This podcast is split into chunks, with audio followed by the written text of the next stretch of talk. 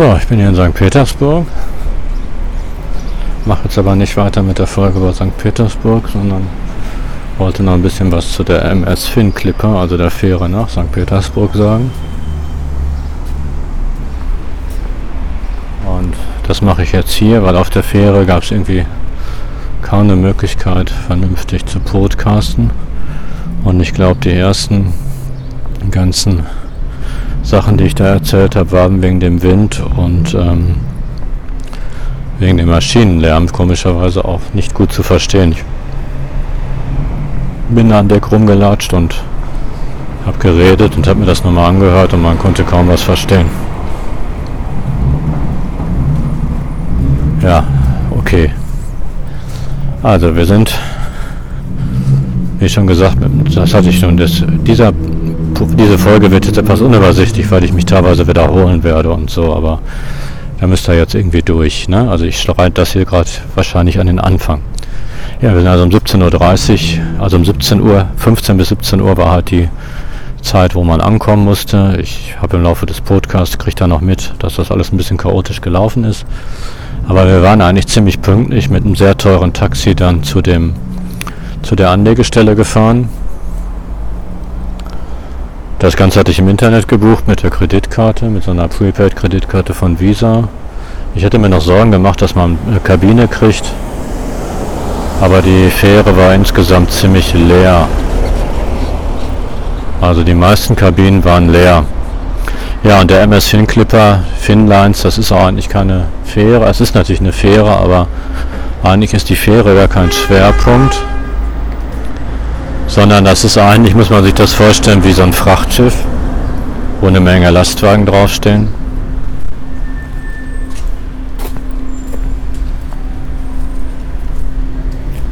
Und was das Gros des Schiffes halt ausmacht,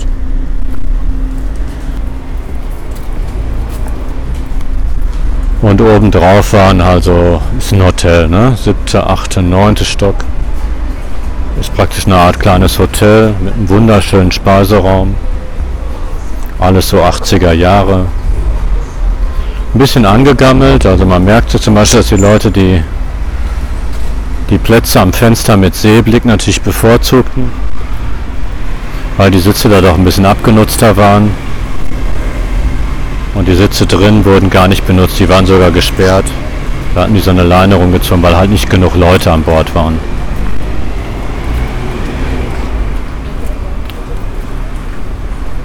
Ja, und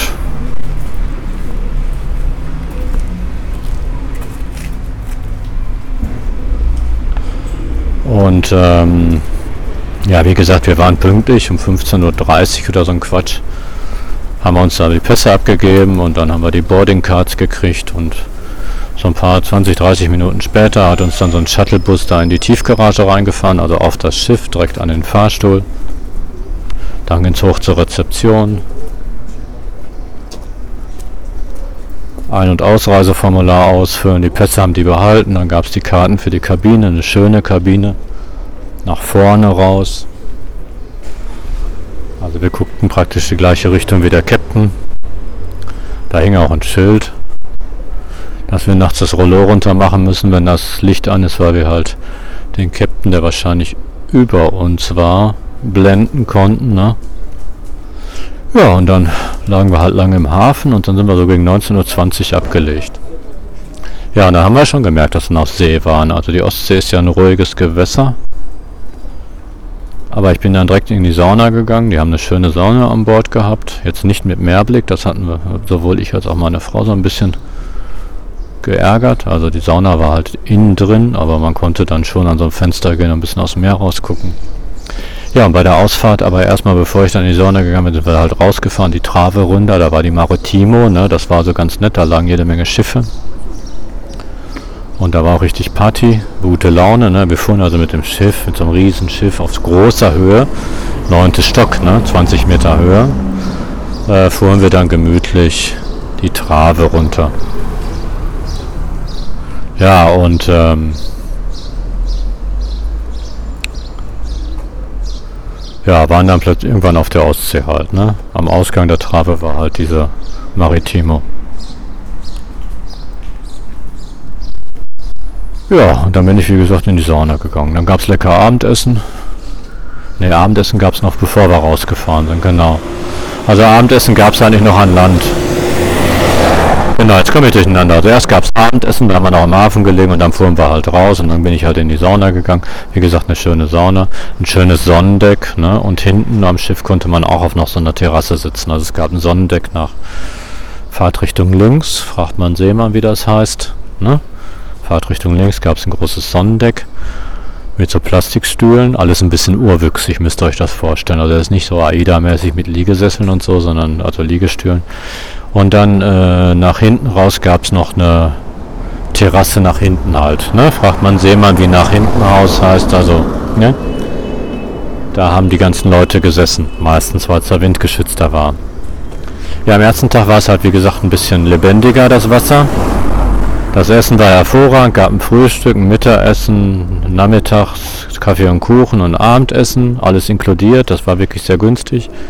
Ähm, Essen war lecker, finnisch typisch gab es eigentlich auch immer Lachs, ne? sowohl zum Frühstück als auch zum Abendessen. Und immer lecker Fleisch und wirklich gutes Essen, wirklich gut. Also man muss man die ausdrücklich loben. Ja, und dann war so richtig Kreuzfahrtatmosphäre aus. Wie gesagt, am ersten Tag war das Wasser ein bisschen lebendiger. Da war man nach der Sauna so irritierend. Ähm, da lag man dann in dem Relax-Sessel im Wellness-Bereich, den ihr euch wirklich ein bisschen sparsam vorstellen müsst, aber ganz gemütlich halt. Und dann schwankte das und man musste sich echt klar machen, dass man keine Kreislaufprobleme hatte, sondern halt, dass das Schiff schwankte. Obwohl die Ostsee wirklich ein Plätschermeer ist, also vom Wellengang war da eigentlich nicht die Rede. Ja, und am zweiten Tag war es dann halt so, dass es noch ruhiger war. Und bei so einem Schiff, ich war noch nie auf so einem großen Schiff, außer mal Rüberfahrt nach Korsika, bei so einem relativ großen Schiff kommt natürlich auch nicht so richtig Bootsatmosphäre auf. Man hat halt immer das Gefühl, in einem Hotel an Land zu sein. Ne? Also bis auf den Meerblick. Und der Meerblick ist natürlich extrem cool. Deswegen hatten meine Frau und ich auch immer die Assoziation Lorette Mar. Also wir sind immer in Lorette Mar in einem Hotel mit direktem Meerblick. Ne? Da kann man vom Zimmer direkt aufs Meer gucken. Das solltet ihr mal ausprobieren, das entspannt. Ne? Also so direkt aufs Meer gucken, das entspannt ungeheuer. Da weiß ich auch nicht, da kriegt die Seele so ein Gefühl von Unendlichkeit und das entspannt halt. Ja, und ähm, wir hatten halt immer die Assoziation Lorette Mar, ne? Vor allem weil die Ostsee, ganz anders als die Nordsee, nicht so grau ist, sondern halt auch wirklich schön blau. War ja auch total sonnig. Erster Tag war auf der Sonnenterrasse nicht so viel los, war halt zu windig. Zweiter Tag war es relativ windstill und man konnte auch den ganzen Tag auf der Sonnenterrasse liegen. Da habe ich halt gelesen, Saunagänge gemacht und mich entspannt. Kam richtig so ein bisschen Kreuzfahrtatmosphäre auf. Jo. Ja, am zweiten Tag gab es dann so Momente, die waren wirklich, äh, gibt so Momente, da sind alle Leute ganz ergriffen. Ne? Da war ich also schön in der Sauna, habe ein paar Gänge gemacht, dann bin ich nach hinten gegangen. Und äh, beim ersten Mal spielte da ein Deutscher, glaube ich, Gitarre, ne? Und sang fröhliche Lieder. Beim zweiten Mal, meine Frau saß da auch, kam ich also aus der Sauna und wir gingen hinten auf die Terrasse und die Sonne ging gerade unter, ne? Wir guckten also in Schiffsrichtung nach hinten und die Sonne ging unter über dem Meer. Es war eine ganz friedvolle Stimmung.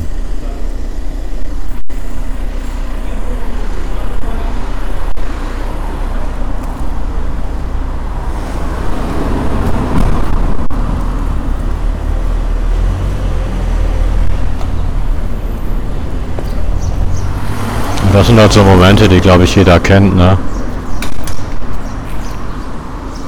Da sitzt saßen eine Menge Leute rum. Und jeder war total ergriffen von der unglaublichen Schönheit der Situation. Ne? Ich auch. Ich kam ja aus der Sauna, war tiefenentspannt. Ne? Und ich stand da und guckte auf diesen Sonnenuntergang und war total ergriffen von dieser unglaublichen Schönheit der Situation. Und so ging es den anderen da auch, das hat man deutlich gespürt, ne? Also es war irre. Es war eine ganz irre, schöne Situation. Ja. Ja, und am nach zwei vollen Seetagen sind wir am dritten Tag morgens angekommen. Ähm, dann gab es Kabinenkontrolle. Man nannte das Face Control, ne? das ist Englisch und heißt Gesichtskontrolle. Also die, äh, eine Zöllnerin kam, klopfte kurz an die Kabine, guckte, ob unser Gesicht auch mit den Pässen übereinstimmte. Dann konnten wir direkt frühstücken gehen nach dieser Gesichtskontrolle. Die war ziemlich früh. Die Fähre war eine Stunde früher angekommen als geplant. Dann konnten wir also lecker frühstücken gehen. Und zwar gemütlich frühstücken, weil die Freigabe des Schiffes verzögerte sich. Das hatte man uns aber vorher schon angekündigt, dass das sich auf jeden Fall verzögern würde. Weil die müssen ja das ganze Schiff wahrscheinlich Kontrolletti kontrollieren und so, ne? Ja, und dann habe ich schon erzählt bei der ersten St. Petersburg-Folge, dann sind wir halt über drei, dann wurden wir halt durch so eine Knallenge, das war wirklich unangenehme Enge, Tiefgarage, die war ja jetzt nicht mehr frei wie auf der Hinfahrt, wo man uns direkt zu dem ähm, Fahrstuhl gefahren hat, die war jetzt zugestemmt mit Lastwagen, die wollten wir nicht warten, bis die alle raus sind, dann mussten wir uns da an der Wand entlang quetschen mit unserem Koffer. Und dann gab es halt einen Shuttlebus.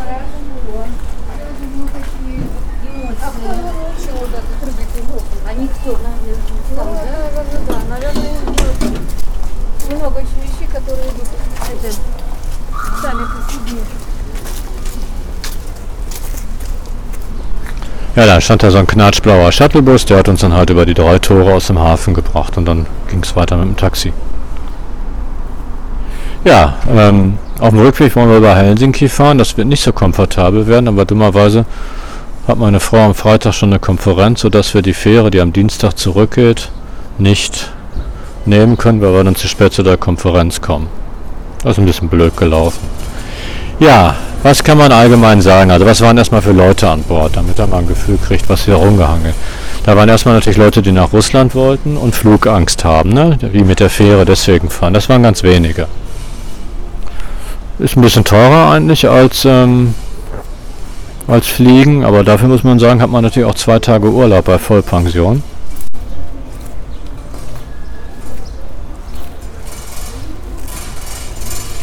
Eigentlich hatte ich so das Gefühl, umsonst nach St. Petersburg zu kommen, weil ich auch mit der Fähre einmal um Helgoland gefahren wäre. Ne? Es war halt gemütlich, Seeblick und so. Gute Laune, Sauna, Wellnessbereich, lecker essen. Für 300 Euro, zwei Tage auf See, kann man nicht meckern. Am letzten Tag wurde man auch nicht gerade früh geweckt. Mit der Gesichtskontrolle konnte man sich in aller Ruhe fertig mal lecker frühstücken. Alles sehr, sehr komfortabel. An Bord waren Lastwagenfahrer, die ihre Lastwagen bewacht haben. Die waren natürlich echt gut drauf, weil die natürlich zwei Tage frei haben und sich gefreut haben wie Hulle. Da war ein bisschen Luxus und lecker Essen und so. Russische Lastwagenfahrer waren das. Ein deutsches Pärchen, das äh, zwischen den Fähren hier St. Petersburg sich anguckt. Also die kommen also Dienstag an.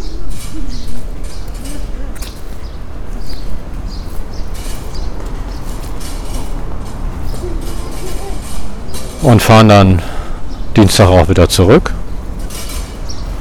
Ein älteres deutsches Pärchen, das hat das, die Fähre so gebucht, dass die wirklich am Dienstag ankommen, 10 Uhr eine Stadtrundfahrt machen, das Gepäck an Bord lassen und 17 Uhr wieder zurückfahren.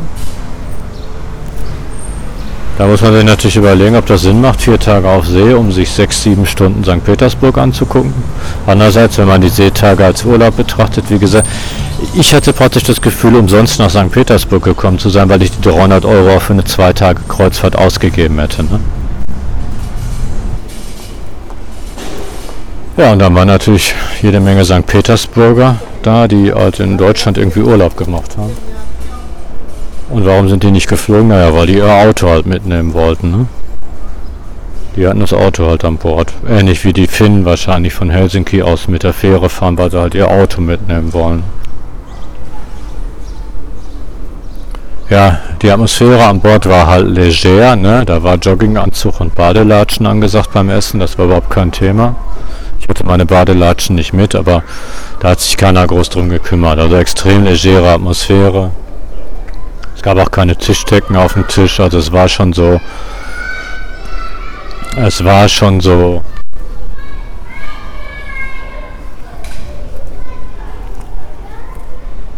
Hotelatmosphäre, ne? Lorette Mar.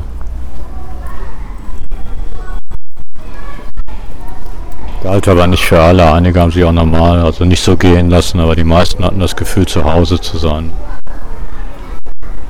Wellnessbereich war vielleicht noch ungewöhnlich. Die hatten so komische Papiertücher zum Unterlegen. Ne? Das war auch ein bisschen doof. Aber da konnte man sich auch noch weitere Handtücher holen. Also wenn man gefragt hat, kann ich noch ein Handtuch haben.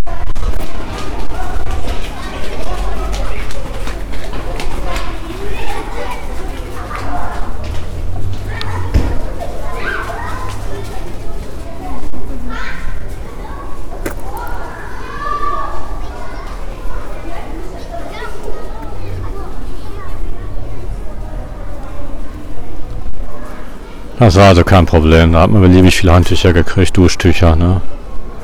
Das Personal war, muss ich wirklich sagen, außerordentlich freundlich und hilfsbereit. Die konnten allerdings kein Deutsch. Kann man ja von Finnen auch nicht erwarten. Ist aber etwas ungewöhnlich, weil das Gros der hat. Und die konnten auch kein Russisch. Können halt nur Finnisch und Englisch. Aber da meine Englischkenntnisse so naja sind, bin ich da schon klar gekommen. War schon ungewöhnlich, dass du einer Fähre mit überwiegend Russen da keiner Russisch kann. Aber okay, warum nicht? Egal. Wie gesagt, das Personal war außerordentlich freundlich. Außergewöhnlich freundlich. Ja, und ich bin total traurig, dass ich nicht mit der Fähre zurück kann, aber das geht nicht wegen dieser scheiß Konferenz. Sonst wäre das wirklich luxuriös. Das eigentliche Problematische ist hier, Finnlines hat hier keine Niederlassung wie in hier auf der, wie in Lübeck, da haben sie halt ein eigenes Büro. Hier muss man sich irgendwie am Hafen da durchfriemeln. Und der Hafen ist echt riesig. Also um da den Shuttlebus zu finden, ist vielleicht nicht so einfach, wie man sich das vorstellt. Aber vielleicht haben die ja hier einen russischsprachigen Mitarbeiter, das wäre vielleicht ganz gut.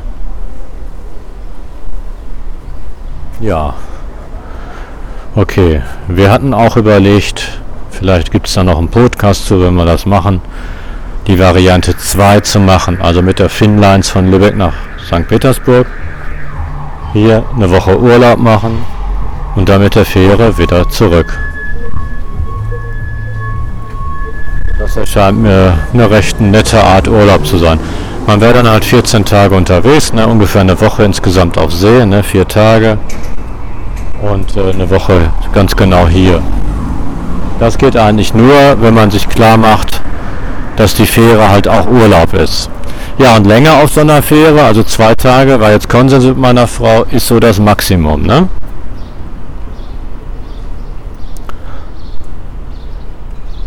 Also länger als zwei Tage wäre dann doch echt öde gewesen. Man hat dann doch das Gefühl, oder ich hatte das Gefühl, ein bisschen eingesperrt zu sein. Ne? Man kommt halt nicht runter von der Fähre. Das wäre für mich auch ein Grund, um einer Kreuzfahrt vielleicht doch eher kritisch gegenüberzustehen. Also ich habe noch nie eine gemacht. Aber vielleicht liegt es aber auch an der Größe des Schiffes. Da war halt nicht viel los, ne? Nehmt euch, wenn er sowas macht, wenn er nicht gerade Fernsehen guckt. Ich gucke nie Fernsehen, niemals, das Prinzip nicht. In Lorette habe ich auch einen Fernseher auf dem Zimmer, den habe ich nie angemacht. In den ganzen Urlauben, da war ich bestimmt schon 15 Mal, habe ich nicht einmal den Fernseher angemacht. Und ähm, jetzt habe ich den Fernseher aus Neugier mal angenacht, der lief aber nur finnisches Programm. Also wer Fernsehen guckt und Bock hat auf englische Filme mit finnischen Untertiteln, der kann dann ja auch Fernsehen gucken. Ich empfehle Bücher mitzunehmen. Ne? Dann kann man sich schon aufs Sonnendeck legen, setzen. Da waren ja nur Stühle, einige haben sich auch eine Decke auf den Boden gelegt und gelegt. Und halt äh, gut Bücher lesen. Ne?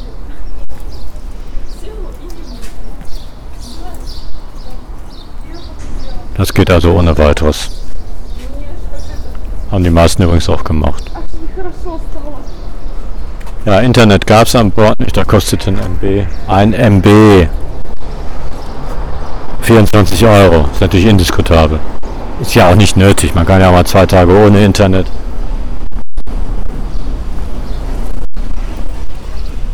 Und ja, es wäre wär auch schwachsinnig. Also wer auf einer Kreuzfahrt auch noch surfen muss, weiß auch nicht, was das soll. Ich hätte sowieso mal vor, eine längere Internetabstinenz zu machen.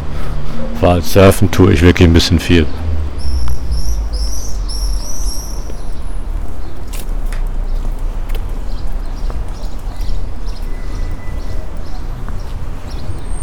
Aber das ist jetzt schon wieder sabotiert worden, weil ich bin hier natürlich auf, im Hotel ist offenes WLAN. Da bin ich natürlich jetzt wieder im Netz. Ne? So, ich latsche übrigens immer noch durch St. Petersburg. Bin jetzt wieder am Pushkin-Denkmal. Ja. Im Park ist gute Laune angesagt.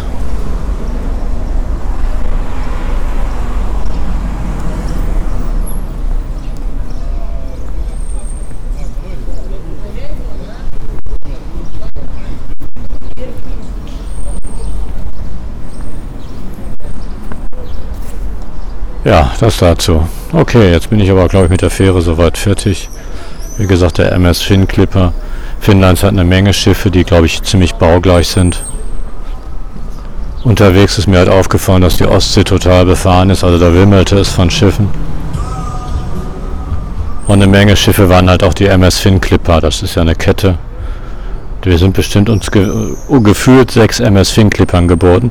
Und als wir in St. Petersburg in den Hafen einfuhren, habe ich drei Kreuzfahrtschiffe gesehen. Also das ist natürlich auch eine Top-Anlaufstelle für Kreuzfahrtschiffe. Wir haben auch in der Eremitage jetzt diverse Gruppen von Kreuzfahrtschiffen gesehen, vor allen Dingen von der Costa. Die war wohl heute im Hafen. Die machen ja dann immer einmal Eremitage. Ne? Ja, wie gesagt, diese Kreuzfahrtschiffe. Die sind ja meistens nur einen Tag hier. Das ist natürlich für St. Petersburg zum Reinschnuppern sicher ganz okay. Aber zum Kennenlernen natürlich ein bisschen zu wenig, ne? Ja, okay. So, ich glaube, jetzt bin ich aber mit der Kreuzfahrt auch fertig. Wie gesagt, das wird ein sehr ungewöhnlicher Podcast, weil ich das, was ich jetzt spreche, vorne rein tun werde. Vielleicht spreche ich davor noch. Also dies ist noch ein weiterer skeptischer Wissenschaftstechnik, Literatur und Gesellschaftspodcast. Folge Nummer 19. Das ist also die Folge Nummer 19. Und es geht halt um die Fähre und die Deutsche Bundesbahn. Ja, und das wird jetzt alles wild durcheinander sein. Also es ist nicht chronologisch, wie ich das zusammenschneiden werde, weil den ersten Teil, den habe ich halt verhunzt. Den habe ich angehört auf dem Laptop und der klingt nicht gut. Da ist halt das Windrauschen war einfach zu stark. Okay, das war es jetzt aber erstmal. Ich schneide gleich den Rest dahinter. Live, Live-Eindrücke von den von der Fähre.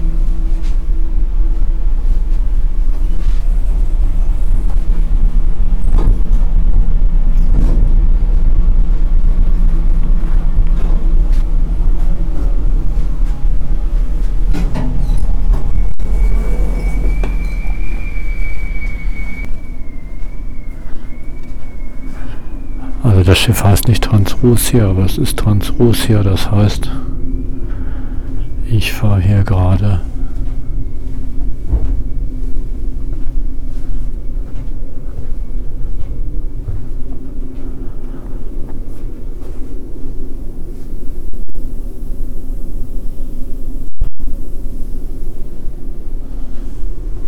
Ich fahre hier gerade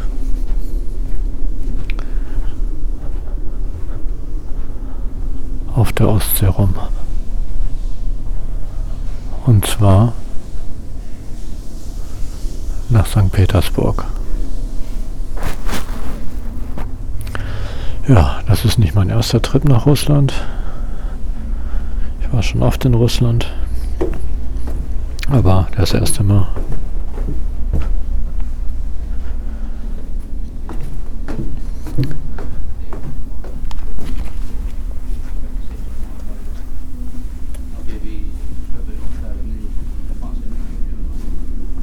dass ich mit einer Fähre fahre.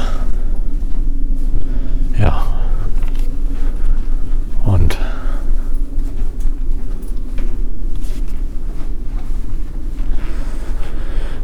ja, immer stand das unter keinem guten Stern. Immer wenn ich nach Russland fahre, dann ist das irgendwie ziemlich chaotisch. Das liegt aber gar nicht an Russland, sondern das liegt an der Hinfahrt irgendwie.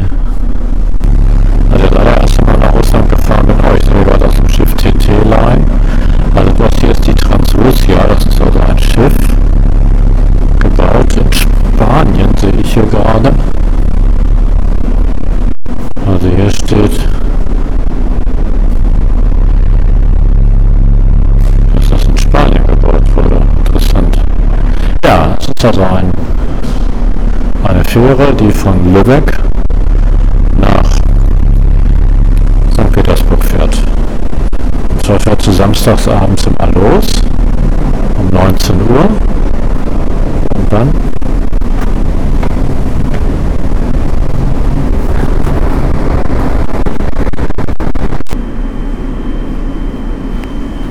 Ja, und ich sitze jetzt hier auf dem hinteren Teil des Schiffs und gucke auf die Ostsee.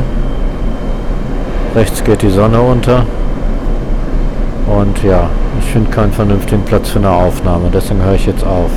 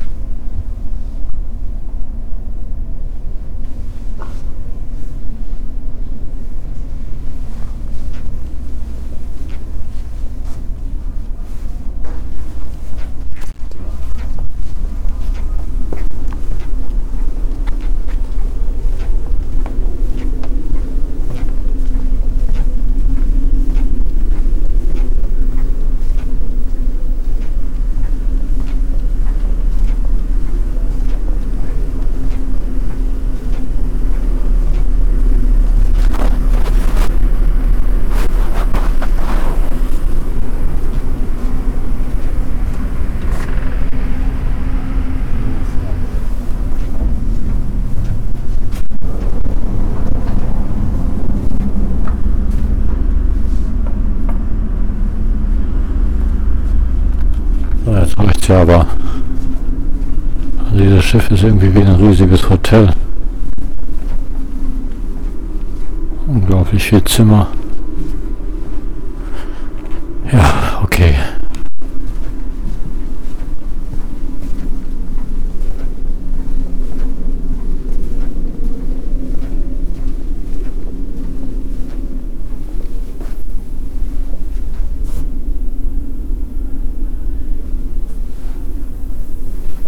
Ja, und dieses Schiff ist jetzt nicht nur für Touristen ausgerichtet, sondern halt auch sehr viel für Lastwagenfahrer. Die können ja also auch haben eine Waschmaschine. Und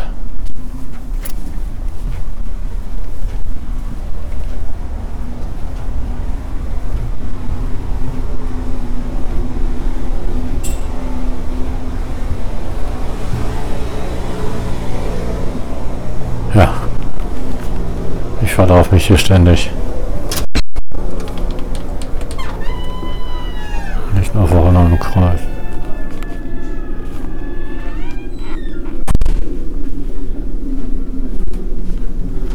Ja. Aber Spazieren gehen ist ja auch gesund.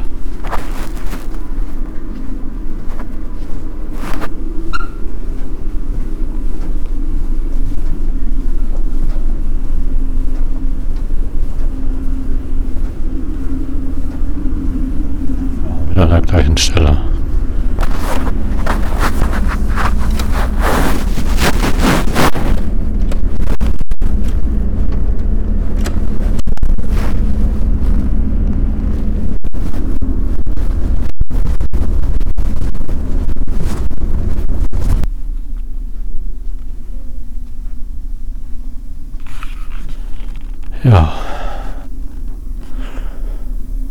hier an Bord. Ich kann euch mal kurz sagen, wie das Schiff heißt. Das ist das Motorschiff MS Finn Clipper. 28 Personen Besatzung, 440 Passagiere.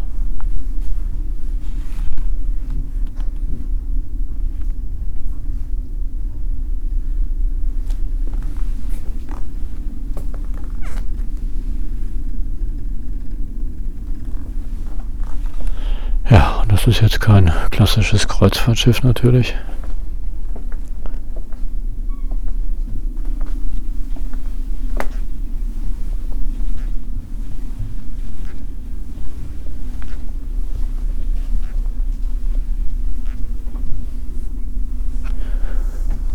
Ist so von der Einrichtung 80er. Hat auch einen leichten Renovierungsstau. Also gerade im Restaurant fällt mir das ein bisschen auf. Sitze sind so ein bisschen abgeschubbert. Kabine ist klein, aber traumhaft schöne Kabine. Direkt vorne raus. Also wir gucken praktisch, wir sind fast in der Mitte vorne. Das ist schon extrem cool. Zwar ein kleines Fenster, aber wir gucken jetzt direkt vorne aufs Meer. Dahin, wo der Captain hinguckt. Ja, das ist schon ziemlich cool. Ja, und das Essen ist absolut hervorragend. Wir haben ein super Abendessen gegessen mit Lachs und Bratkartoffeln und einem Gedönsbraten. Eis danach. Dazu gab es einen komischen Himbeersirup. Also das war wirklich lecker und gut. Vier Mahlzeiten am Tag. Und wie gesagt, da fahren mehrere Schiffe auf der Transrussia. Es gibt auch eine kleine Sauna an Bord, die ist auch hübsch warm. Kann man auch nicht so. Da war ich gerade drin, ist super. Also da kann man da ein, zwei Saunagänge machen, allerdings nicht mit Meerblick. Und davor der Ruhebereich, der erinnert so an Fitnessstudio außen. Also ein eher billiges Fitnessstudio.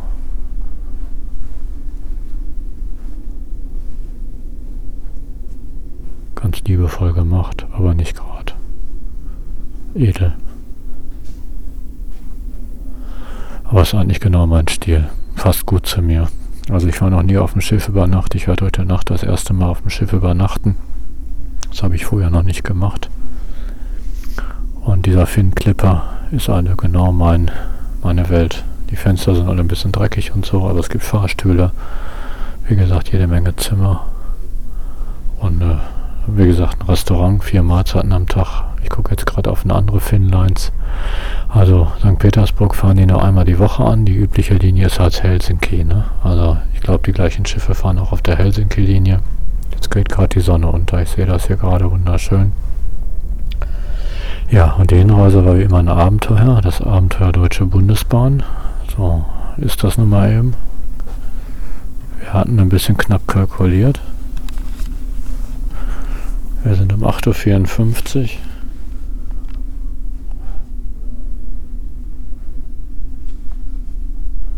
Von Dortmund los und sind dann nach Minden gefahren. Und die Reise stand von Anfang an unter keinem guten Stern, muss ich mal sagen. Das lag aber daran, das habe ich ja später rausgekriegt, dass irgendwo so ein arschblöder Transformator explodiert ist und die ganzen Intercities und Intercity Expresse umgeleitet werden mussten. Und da hatten wir dann als Nahverkehrsmittelbenutzer darunter zu leiden. Wir sind natürlich, wie das so unsere Art ist, wir sind halt ein bisschen geizig, mit einem schönen Wochenendticket für 44 Euro gefahren. Und ja, der erste Umstieg war halt in Minden in Westfalen, da hatten wir schon Verspätung. 15 Minuten, das macht aber nichts, weil der Anschlusszug um 11.07 Uhr fuhr. Den hätten wir fast beinahe verpasst. Wir hatten so 37 Minuten Abstand. Aber den hätten wir beinahe verpasst. Na gut, dann haben wir den noch gekriegt. Und dieser Minden, der RB 14807, das war der absolute Hammer.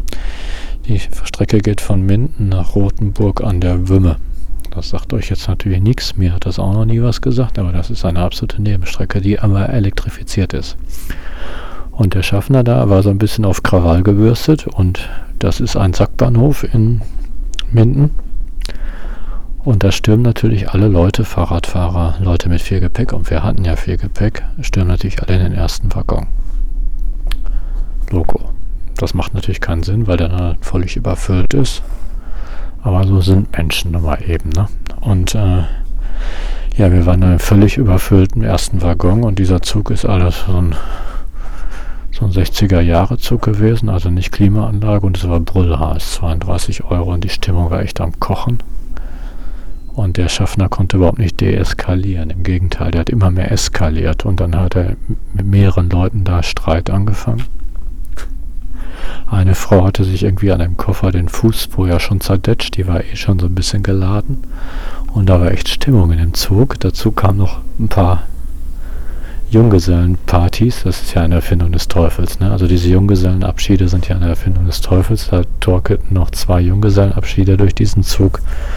Und da kam bei 32 Grad Celsius echt Laune auf irgendeine Frau, ich vermute mal, das war eine Kollegin von mir, Lehrer sind ja manchmal so, ne? Die wollte den Schaffner davon überzeugen, dass er im Unrecht war, weil er wollte ständig die Leute mit den Koffern aus dem ersten Wagen raus, äh, weil die halt für die Fahrräder reserviert waren, der erste Wagen. Aber da stand Gepäck und Fahrradwagen und das war ein eine völlig sinnlose Diskussion. Also ich habe echt innerlich gegrinst, war aber gleichzeitig total geladen weil ich nämlich Panik hatte, diese scheiß Fähre zu verpassen. Wir mussten nämlich um 15 bis 17 Uhr in Lübeck sein. Weil ich hatte die Reise im Internet gebucht, übrigens ganz billig, ne? wenn er mal nach St. Petersburg wollte, das Spaß hat uns 600 Euro gekostet, Vollpension. Äh, ich hatte die halt im Internet gebucht und ähm, per Kreditkarte bezahlt, war alles klar und da stand aber in den Tickets, wenn man bis 17 Uhr nicht da ist, fährt die Fähre halt ab.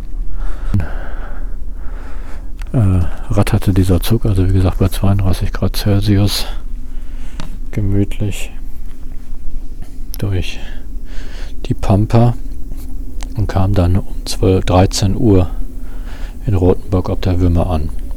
Er hätte es beinahe noch geschafft, aber 10 Minuten vor Rothenburg also er wäre beinahe fast pünktlich gewesen, aber er musste dann zwei Intercities vorlassen. Da standen wir also bei 32 Grad Celsius mit diesen ganzen eh schon total geladenen und mit der Frau mit ihrem zermatschten C standen wir da also irgendwie vor Rotenburg und der Wümme. Und ich verfluchte meinen Geiz und meine Frau verfluchte auch ihren Geiz, warum wir nicht mit normalen Fahrkarte, mit normalen Zügen gefahren sind. Aber das hätte uns an dem Tag auch nichts genützt, weil die haben ja unter dieser scheiß Transformation-Explosion da auch gelitten. Die Intercities hatten ja auch alle Verspätung. Ja gut. Ähm, und dann haben wir Glück gehabt. Dann haben wir richtig Glück gehabt, weil ähm, der Schaffner hat schon gesagt, der Metronom, der Anschlussmetronom,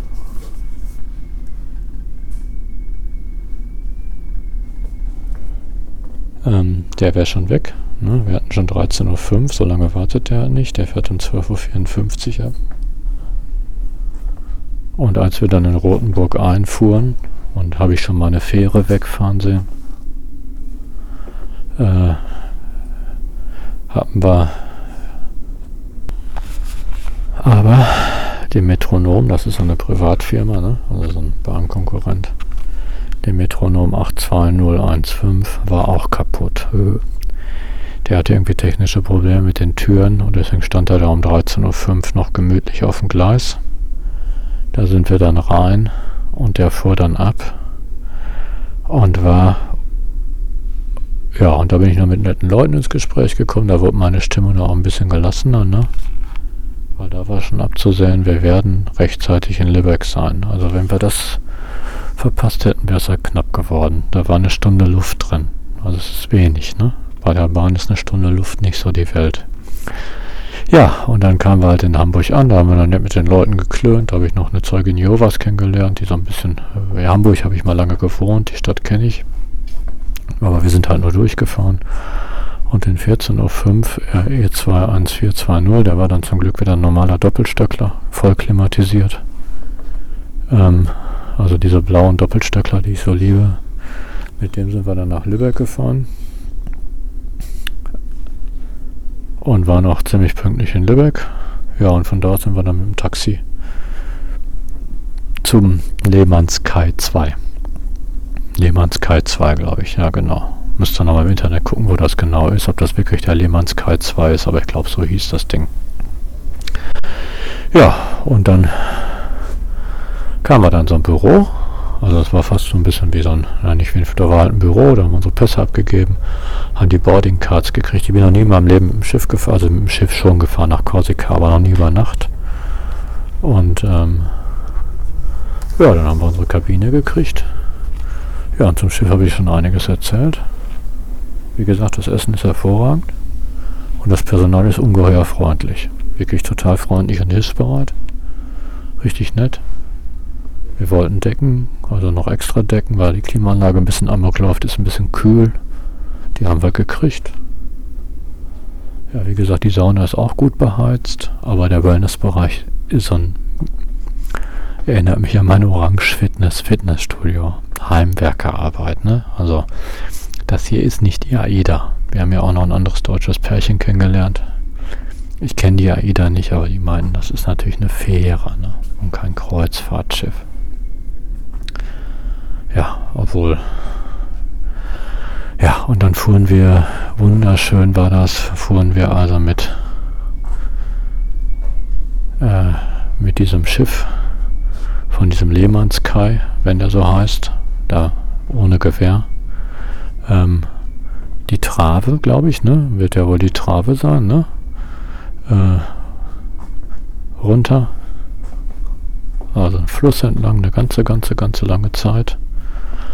Und am, an der Mündung des Flusses war, das war aber reiner Zufall, das wusste ich gar nicht, eine Riesenparty äh, und zwar die Maritim oder Maritimo oder so. Da lag auch so ein schönes, wunderschönes Segelschiff, so ein Dreimaster. Und da war jede Menge Trubel, Jubel, Heiterkeit, richtig gute Laune an Land.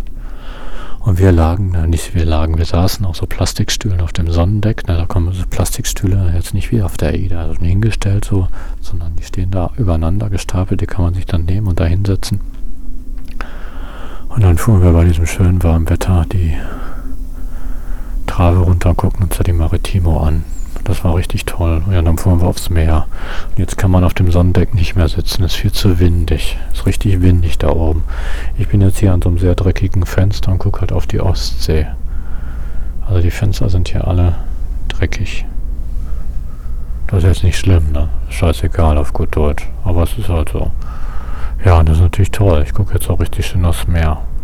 Ja, wenn er mich fragt, was ist am besten mit dem Flieger direkt nach Wolgograd oder mit dem Flieger nach Moskau im Zug nach Wolgograd oder mit der Fähre nach St. Petersburg und dann weiter nach Wolgograd, da muss ich sagen,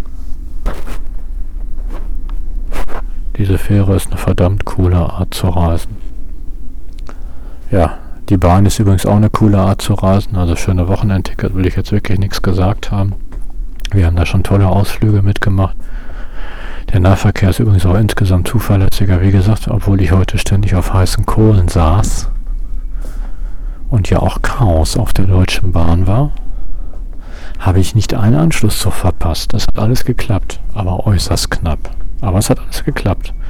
Ich war um 14.48 Uhr auf die Minute genau in Lübeck. Das war auch von meinem DB-App so rausgegeben. Das habe ich auch genau geschafft. Mit ein bisschen Glück allerdings. Ja, und äh, wir haben schon viel mit dem schönen Wochenendticket gemacht. Wir sind sogar mal bis nach Salzburg gefahren. Da ich gern Bahn fahre, haben wir halt eine Zwischenübernachtung gemacht. Ne? An einem Tag schafft man Salzburg nicht, aber wir sind nochmal zum Bodensee gefahren und so. Also mit einem schönen Wochenendticket kann man viele Sachen machen. Und früher waren wir immer aufs Wochenende angewiesen, aber jetzt können wir auch das Hopper-Ticket von der Bahn, das empfehle ich auch. Ne? Da könnte, kann man das ja auch in der Woche machen. Kostet 44 Euro plus 8 plus 8 plus 8, also immer, nee, oder 9 inzwischen. Also jeder, jeder weitere kostet, dann ist das irgendwie, fragt mich nicht, knapp 60 Euro für zwei Personen. Könnte halt durch die ganze Republik mit eiern. Und wie gesagt, der Nahverkehr ist fast zuverlässiger als der Fernverkehr der Bahn. Das funktioniert eigentlich ganz gut. Ja. Gut, jetzt gucke ich wieder dem Meer. Ja, und jetzt freue ich mich auf zwei Tage auf diesem wunderbaren Kreuzschiff. Kreuzfahrtschiff, wie gesagt, die Anreise war immer problematisch, aber jetzt habe ich es geschafft. Jetzt bin ich satt, jetzt bin ich zufrieden. Ja, gleich werde ich noch einen Saunagang machen. Und viel gibt es dann nicht mehr zu berichten, glaube ich. Ja. Übrigens macht das Schiff auch keinen sehr ausgebuchten Eindruck. Also es scheint mir nicht sehr voll zu sein. Das merkt man jedenfalls beim Essen. Allerdings ist dieses Schiff auch nicht in erster Linie, glaube ich. Also es ist schon in erster Linie Passagierschiff. Hat halt immerhin 440 maximale Passagiere. Aber es hat vor allem auch, also das ganze Schiff ist jetzt voller Lastwagen. Ne? Also viele nehmen ihr Auto offensichtlich mit, fahren mit dem Schiff halt von St. Petersburg rüber. Und dann haben sie ihr Auto in Deutschland oder umgekehrt und aber viele Lastwagen scheinen ja auch drauf zu sein. Also es ist auch ein kommerzielles Schiff, ne? Ja. Aber wie gesagt, es lohnt sich nur noch einmal die Woche St. Petersburg. Ja, jetzt höre ich aber auf.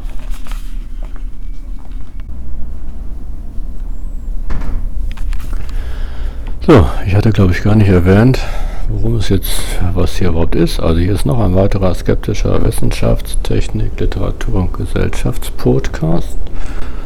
Folge Nummer 19. Ja, ich gehe jetzt gerade durch die Sauna von dem Schiff und die ist geschlossen. Die macht nämlich erst um 10 Uhr auf und die schließt um 4 Uhr nachts interessanterweise. Ja, wie gesagt, danach wird sie abgeschaltet bis 10. Und ja, wie gesagt, der Wellnessbereich, der geht, da sind so ein paar, also alles gekachelt, die Sauna ist wirklich nicht übermäßig schön, auch kein Meerblick mitten im Schiff. Ja, man merkt inzwischen, dass das Schiff fährt. Also als ich das erste Mal hier in der Sonne war, da lagen wir ja noch im Hafen. Aber jetzt fahren wir ja mitten auf der Ostsee, Meer bis zum Horizont in alle Richtungen. Und jetzt merkt man halt, dass man auf dem Schiff ist, weil es hier so ein leichtes Rollen gibt. Ne? Also wir liegen nicht ganz gerade, sondern rollen so leicht hin und her. Ja, das Mittel, die Ostsee sieht fast aus wie das Mittelmeer. Ist jedenfalls nicht so grau wie die Nordsee, die ist immer so komisch braun. Das ist die Ostsee nicht. Die ist eher so ein bisschen grün. Ja, super Wetter natürlich wieder. Und wir fahren auch ganz schön viel Schiffe rum, also wir sind hier echt nicht allein unterwegs. Da muss der Captain echt aufpassen. Er scheint ein stark befahrenes Meer zu sein, ne? Ja, okay. Ähm ja, ich wollte noch was zu der Hinfahrt sagen und zum Bahnfahren allgemein. Also, ähm, es war wirklich ganz witzig, als wir da in diesem ersten Waggon waren. Von, ich gucke nochmal mal im Kalender. Also von Minden nach Rotenburg. Da, da kann man exemplarisch, glaube ich, dran festmachen, was am Bahnfahren nicht so reizvoll ist. Also, wir hatten uns alle in den ersten Waggon geflüchtet. Ich mit meiner Frau wegen dem vielen Gepäck. Ne? Wir hatten einfach keinen Bock, das Gepäck da den ganzen, so ein Sackbahnhof, ne? Das Gepäck den ganzen Bahnhof entlang zu schlören und dann diverse Radfahrer. Ne? Also ich glaube, 1, 2, 3, 4, 6 Radfahrer und noch eine Frau mit einem zermatschten C mit ihrer Tochter, keine Ahnung. Und eine Kollegin vermute ich mal. Und noch eine Frau mit Kind. Wir saßen also im ersten Waggon bei 32 Grad Celsius und dann kommt natürlich äh, nicht Freude auf, aber dann kann man so zwischenmenschliche Sachen beobachten. Ne? Also die Radfahrer waren natürlich maximal angepisst, weil das war ja ihr Fahrradabteil. Ne? Also da hatten ja Leute mit Koffern gar nichts zu suchen. Die Kofferträger beriefen sich da auf einen Aufdruck, das ist übrigens typisch deutsch, vermute ich mal, beriefen sich da auf einen Aufdruck von der Deutschen Bahn, der da hing, dass es auch für Gepäck ist. Und der Schaffner versuchte halt nicht zu deeskalieren und zu vermitteln, sondern goss noch Benzin ins Feuer, indem er ähm, ständig spitze Bemerkungen darüber fielen ließ, ähm, wie dumm die Leute dort wären, dass er nicht den Zug entlang ging, weil ganz hinten im Zug ähm, waren noch jede Menge Plätze frei. Dummerweise hatte aber keiner so richtig Lust, den ganzen Zug entlang zu marschieren, um die freien Plätze zu. Erstmal hatten wir, wie gesagt, viel Gepäck Und zweitens waren da noch diverse Junggesellenabschiede. Und das ging natürlich gar nicht. Da müsste, hätte man sich ja durchkämpfen müssen. Ne? So, und deswegen hat das auch keiner gemacht. Ja, und in dem Kinder, also in dem Abteil danach war noch ein Kind, das war halt wie gesagt sehr heiß. Und ausgerechnet dieser Waggon war keiner von diesen neuen DB-Waggons, also die neuen Züge sind ja alle air-conditioned, da hat man diese Probleme ja gar nicht. Dieser war es aber nicht. Nebenstrecke, ne? kümmert sich die Bahn nicht drum. Ja, dann gab es natürlich Stress. Also die Radfahrer fühlten sich ungerecht behandelt, ne? das war schließlich ihr Abteil. Die Frau fühlte sich vom Leben ungerecht behandelt, weil ihr Zeh war ja kaputt, ne? Und ähm, ich fühlte mich vom Leben ungerecht behandelt, weil ich den Anschlusszug nicht kriege und Angst um meinen Urlaub hatte. Also alle waren irgendwie ziemlich geladen und gereizt und der Schaffner, wie gesagt, war überhaupt nicht deeskalierend, sondern eskalierend und dann gab es halt, befürchte ich, noch eine Kollegin, ich habe sie nicht gefragt, ob es eine Kollegin ist, die den Schaffner in endlose Diskussionen darüber verwickelte, dass das ja schließlich kein Problem der Situation wäre und der Dummheit der Menschen. Ne? Also sie argumentierte ungefähr so, wir leiden hier nicht alle unter der Hitze, weil die Menschen zu dumm sind, den Wagen entlang zu gehen, sondern es hätte halt systemische Ursachen. Es wäre sozusagen systembedingt äh, dass wir jetzt alle da so am Leiden wären. Das läge natürlich an der Privatisierung der Bahn. Es gäbe kein Personal auf dem Bahnhof. Es gäbe keine Wagen mehr, mit denen man die Koffer fahren könnte. Ähm, das wäre ein Problem, ne? wenn es da Wagen auf den Bahnhöfen gäbe, diese alten Trolleys, dann hätte man ja die Koffer mit dem Trolley ähm, den Zug entlang fahren können und wir würden nicht alle in dem Abteil sitzen, sondern auf den freien Plätzen in dem vorderen Teil des Zuges. Es hätte also systemische Ursachen. Der Schaffner argumentierte dagegen, dass ja schließlich moderne Koffer ja Rollen hätten. Da bräuchte man ja gar keine Trolleys. Das hätte mit der Privatisierung der Bahn eher nichts zu tun. Ja, meinte die Frau aber als Gegenargument, und das war ja auch ein gutes Gegenargument, es gäbe natürlich Leute, die hätten noch Koffer ohne Rollen. Ne? Daraufhin meinte der Schaffner, dass diese Leute sich dann vielleicht Koffer mit Rollen kaufen sollten. Er hätte persönlich auch Koffer mit Rollen. Ne? Und er wäre auf den Zug entlang gegangen nach vorne. Es wäre also nicht systemisch bedingt, sondern die Menschen wären als Individuen sozusagen dafür verantwortlich. So hat er das nicht formuliert, aber das ist ungefähr sein Argument zusammengefasst. Während die Frau meint, es läge halt an der Privatisierung, zu wenig Personal bei der Bahn. Da konnte der Schaffner auch nicht widersprechen, es gäbe eher zu wenig Personal. Aber er meinte, in dem einzelnen Fall, dass wir jetzt da vorne alle bei 32 Grad Hitze, das könnte man jetzt nicht dem System in die Schuhe schieben, weil auch vor der Privatisierung wäre auf dieser Strecke nicht so viel Personal mitgefahren. Ja, die Diskussion endete mit einem Patt. Ne? Also jeder hatte seine Argumente ausgetauscht. Ähm, und die Frau hat ihre Meinung auch nicht revidiert. Also es ist eindeutig systemisch bedingt, durch die Privatisierung der Bahn bedingt, dass wir da alle vorne in dem falschen Teil des Zuges saßen.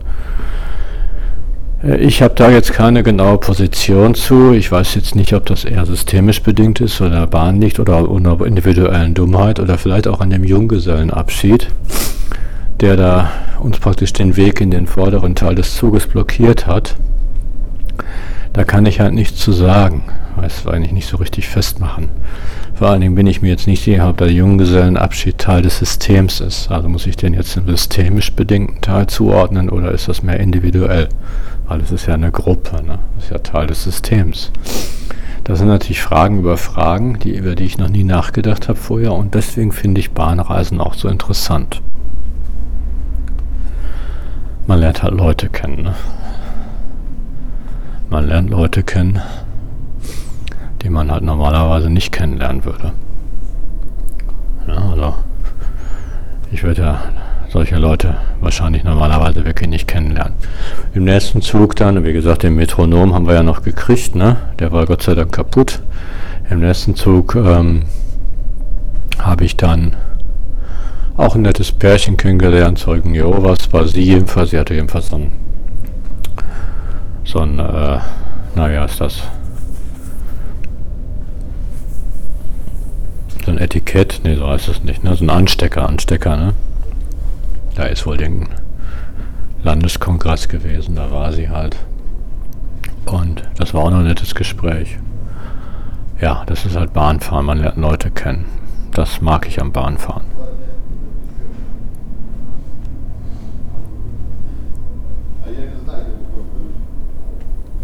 Das ist übrigens für viele Leute, die ich kenne, ein Argument gegen das Bahnfahren. Ne?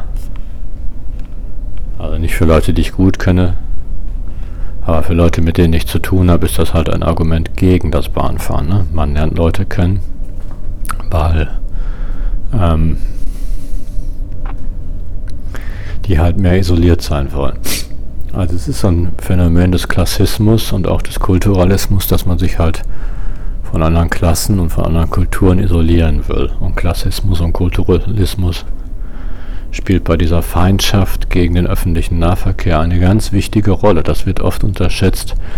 Man schiebt immer die Feindschaft gegenüber dem öffentlichen Nahverkehr den Neoliberalerlass in die Schuhe ne, und behauptet, das wäre praktisch ähm, das wäre praktisch marktbedingt. Ne?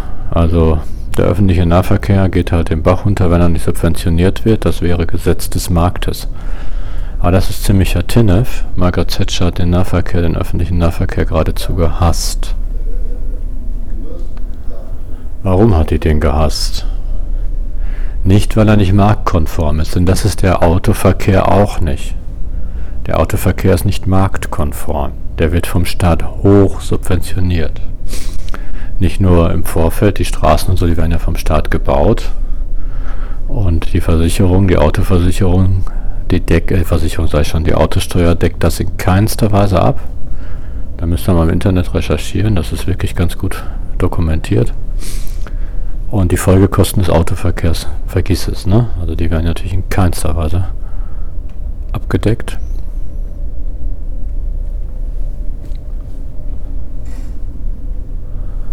Äh, ja, und insofern wird der Nahverkehr, der Autoverkehr genauso subventioniert sogar noch stärker als die Bahn. Aber das ist auch nicht der Grund, warum Margaret Thatcher den öffentlichen Nahverkehr so gehasst hat. Der öffentliche Nahverkehr bringt Leute zueinander. Ne? Man lernt sich kennen in der U-Bahn und so. Man kann sich nicht voneinander isolieren. Man ist gezwungen, aufeinander Rücksicht zu nehmen. Nahverkehr funktioniert nicht mit Faustkämpfern. Ne? Da muss ein Mindestmaß an Höflichkeit an den Start gelegt werden. Das haben ja diese Leute auch in diesem Zug bei 32 Grad Celsius geschafft. Ne? Die haben zwar bizarre Diskussionen geführt und da merkt man halt, der Mensch ist durch und durch irrational. Ich habe mich übrigens an der Diskussion nicht beteiligt. Ich habe den Schaffner ausgefragt, ob über die Nebenstrecke und so, das hatte mich halt interessiert, ob weil das wirklich eine absolute Nebenstrecke ist. Ne? Die ist auch nur einspurig, aber elektrifiziert, wie er mir voller Stolz erzählt hat. Und da fahren sogar Intercities lang. Ich glaube, da war er ganz stolz, dass halt aus einer Strecke Intercities fahren.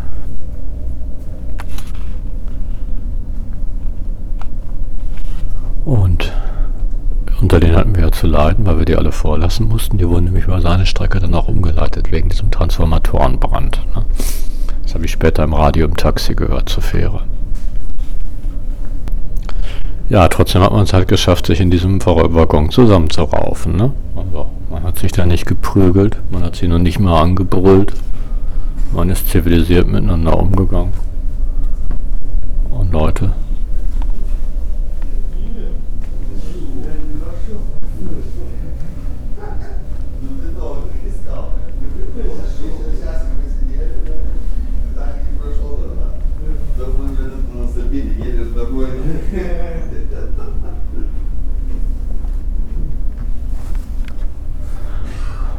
Leute in ganz unterschiedlichen Schichten haben sich kennengelernt und sind miteinander ins Gespräch gekommen. Ne? Ja, und sowas hast auch, hast Margaret Thatcher. Ne? Sowas geht gar nicht. Im Auto, da ist man halt isoliert. Da kann man auch mit dem Auto noch anzeigen, was für einen sozialen Status man hat. Ne?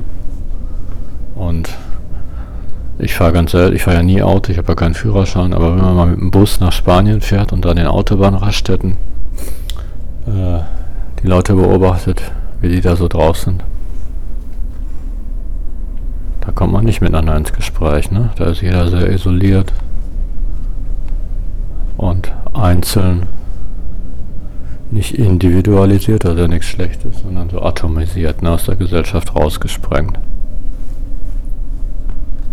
Ja, und deswegen fahre ich gern Zug, weil diese Autobahnisolierung, das gefällt mir nicht. Das finde ich übel. Ja, und das geht natürlich nicht nur von Margaret Thatcher aus. Die war jetzt nur so ein Aufhänger, weil deren Nahverkehrsfeindlichkeit war ja schon fast berüchtigt. Sie hat ja auch die Bahn zerschlagen in England, die gibt es ja praktisch gar nicht mehr. Und in Deutschland hat es eine andere Entwicklung gegeben, ne? Also in Deutschland, also in Deutschland und in Frankreich übrigens auch ist die Bahnfeindlichkeit anders. Ne? Also man sieht schon ein Stück weit anders fliegen, auch irgendwie uncool ist ökologisch und deswegen wird die Bahn so verflugzeugt. Ne? Also Schnellzüge, sehr schnelle Züge, die ähm,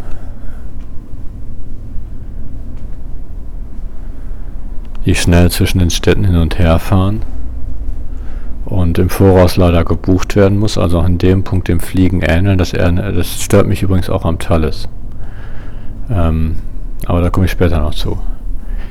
Aber dieser Nahverkehr wird ja in Deutschland und Frankreich auch immer weiter zurückgefahren. Ja, das geht halt auch nicht nur von Margaret Thatcher aus, sondern auch von der Mittelschicht selber. Weil das ist ein klassistischer und kulturalistischer Aspekt. Da hat sich Traven schon sehr drüber äh, lustig gemacht. Ich kenne also wirklich Kollegen allen Ernstes, die fahren nicht mit der U-Bahn oder auch nicht mit dem Zug, weil es da halt stinkt. Ne? Also sagen sie jedenfalls. Traven hat im Totenschiff einen ganz köstlichen, also der hat das das Evangelium der Zahnbürste genannt. Ähm, das ist also die Amerikaner. Die Amerikaner, und das hat ich weiß nicht, ob Deutschland das übernommen hat und Frankreich wahrscheinlich nicht. Das ist europäisch-amerikanisch. Aber die US-Amerikaner machen ihre kulturelle Überlegenheit nicht so sehr an den Menschenrechten fest oder an den Gerichten oder so ein Scheiß oder an ihrer Verfassung, sondern in erster Linie natürlich an ihrer Zahnhygiene und ihrem ihrer Hygiene allgemein. Ne? Also ein zivilisierter Mensch zeichnet sich dadurch aus, dass er nach gar nichts riecht. Ne? sich regelmäßig wäscht, sich die Haare wäscht, sich am ganzen Körper mit irgendwelchen Seifen abreibt, sich mit Duftwässerchen stäubt, sich die Zähne putzt. Und das ist halt das Evangelium der Zahnbürste. Und daran macht natürlich der Europäer und der Amerikaner die kulturelle Überlegenheit fest, ne? gegenüber anderen Völkern und natürlich auch klassistische Überlegenheit fest. Ne? Also ich habe als Mittelschichtsbürger, gehe ich regelmäßig zum Friseur, dusche mich, ne, wasche mir die Haare, äh, benutze Zahnseide, putze mir die Zähne, gehe regelmäßig zum Zahnarzt. Ne? Und das zeichnet mich als Mittelschichtsbürger halt aus. Ne? Daran mache ich halt meine kulturelle Überlegenheit fest. Das ist der Aufhänger, ne? Und ähm, wenn ich dann noch mit dem eigenen Auto mit so einem Duftbaum durch die Gegend fahre, dann bin ich von den schmutzigen Anfechtungen anderer Klassen oder Kulturen natürlich restlos geschützt. Ne? Ja, habe ich ja da nichts mit zu tun.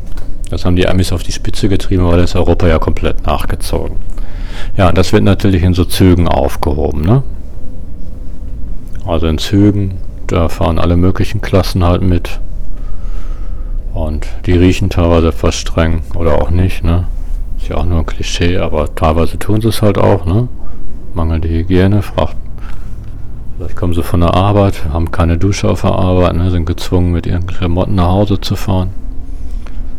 Ist ja auch immer häufiger, ne? Dass Lagerarbeiter gar keine Duschen mehr haben und so. Weil sie Leiharbeiter sind, die Duschen vielleicht gar nicht benutzen können. Oder weil sie irgendwelche Büros putzen, ne? Da gibt es ja auch keine Duschen.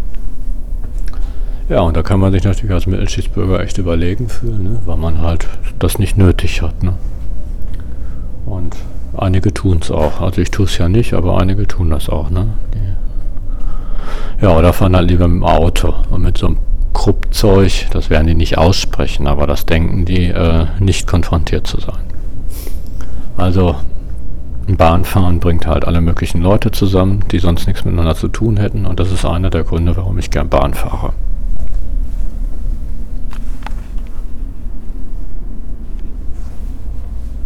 Ja, jetzt noch ganz kurz zum Thalys.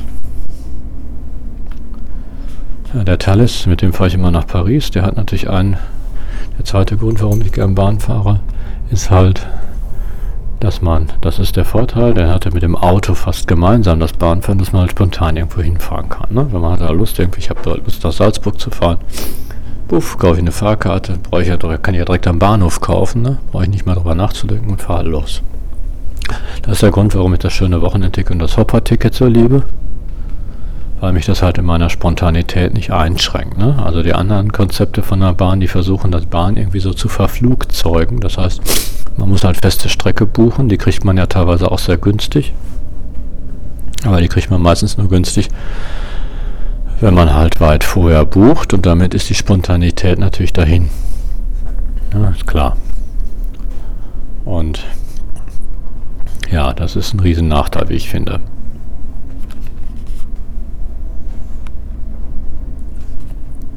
Und äh, Deswegen fahre ich gern mit dem Thalys nach Paris, aber Thalys hat man diesen Nahverkehreffekt nicht mehr so stark. Und auch nicht diese Klassen begegnen sich so stark. Weil der Thalys halt überwiegend natürlich von Leuten benutzt wird, die zumindest die Sozialkompetenz haben, diese Billigtickets im Internet zu erwerben. Also die sind ja gar nicht so teuer, aber man muss zumindest erstmal nach Paris wollen als Deutscher. Das ist auch nicht gerade will ja auch nicht jeder. Man muss das Geld haben, in Paris irgendwie klarzukommen, Urlaub zu machen. Und deswegen ist da ganz klar eine schon eine Vorselektion, ne? Und deswegen herrscht da auch eher eine Flugzeugatmosphäre. In Flugzeugen, da tummelt sich ja auch eher gehobene Mittelschicht, ne? Aber halt nicht nur. In Flugzeugen ist immer das Phänomen, Das macht Fluch, Fliegen teilweise auch interessant, dass da zwischendurch sich natürlich so total Aus, Outsider äh, tummeln. Ne?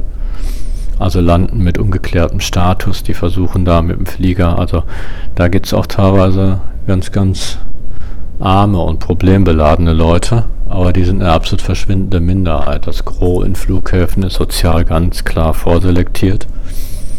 Ne? Also Unterschicht fliegt nicht. Unterschicht fährt aber Nahverkehr. Und das ja auch, habe ich ja nichts gegen. Ich finde es ja sogar gut. Deswegen ist in diesem Talis eher so eine Flugzeugatmosphäre, weil es halt nicht das ganze Spektrum des Sozialen in diesem Talis gibt. Jo.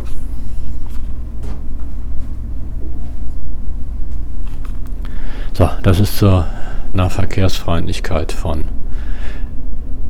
nicht neoliberalen, sondern halt konservativen. Ne? Also es, wie gesagt, es liegt nicht am Markt, dass die Züge den Bach untergehen. Auch Autos könnten ohne staatliche Subvention nicht überleben. Also man hat ganz bewusst die Autos subventioniert und nicht die Bahn. Ne? Ja, ähm, kommunistische Staaten, also Pseudokommunismus können wir das ja nennen, obwohl warum sollten wir das so nennen? Ich bin ja äh, ich stehe ja dem Kommunismus auch ablehnend gegenüber. Also die kommunistischen Staaten haben natürlich eher den Nahverkehr favorisiert. Ne? Also das hat fast jedes kommunistische Land geschafft. Das ist ja auch nicht sehr schwer, äh, da einen einigermaßen anständigen öffentlichen Nahverkehr auf die Beine zu stellen. Und Ja, der ist dann im Rahmen der ungeheuren Destruktivität der Deindustrialisierung der osteuropäischen Staaten. Dann auch ganz gepflegt den Bach untergegangen, ne? Nicht überall. Wir fahren ja, ich fahre jetzt gerade nach Russland. Ich werde euch auch noch einen Podcast zu russischen Zügen machen. Aber doch sehr vielen Staaten. Ja. Ja, und jetzt noch ganz kurz zu Deutschland. Ne? Also Deutschland ist klar, der Nahverkehr. Da gibt es ein paar attraktive Angebote, das hatte ich ja schon gesagt. Dieses Hopper-Ticket, da hat die Bahn sich echt mit Ruhm bekleckert. Ne? 44 plus 9 plus 9 plus 9. Und mit dem schönen Wochenendticket hat die Bahn sich sehr mit Ruhm bekleckert. Wobei ich da sagen muss, hat natürlich den Nachteil, dass das immer teurer wird. Das erste Mal, dass ich mit dem schönen Wochenendticket nach Sylt gefahren bin, das hat 15 Mark gekostet. Das kann man sich heute gar nicht vorstellen. 7,50 Euro und das galt Samstag und Sonntag.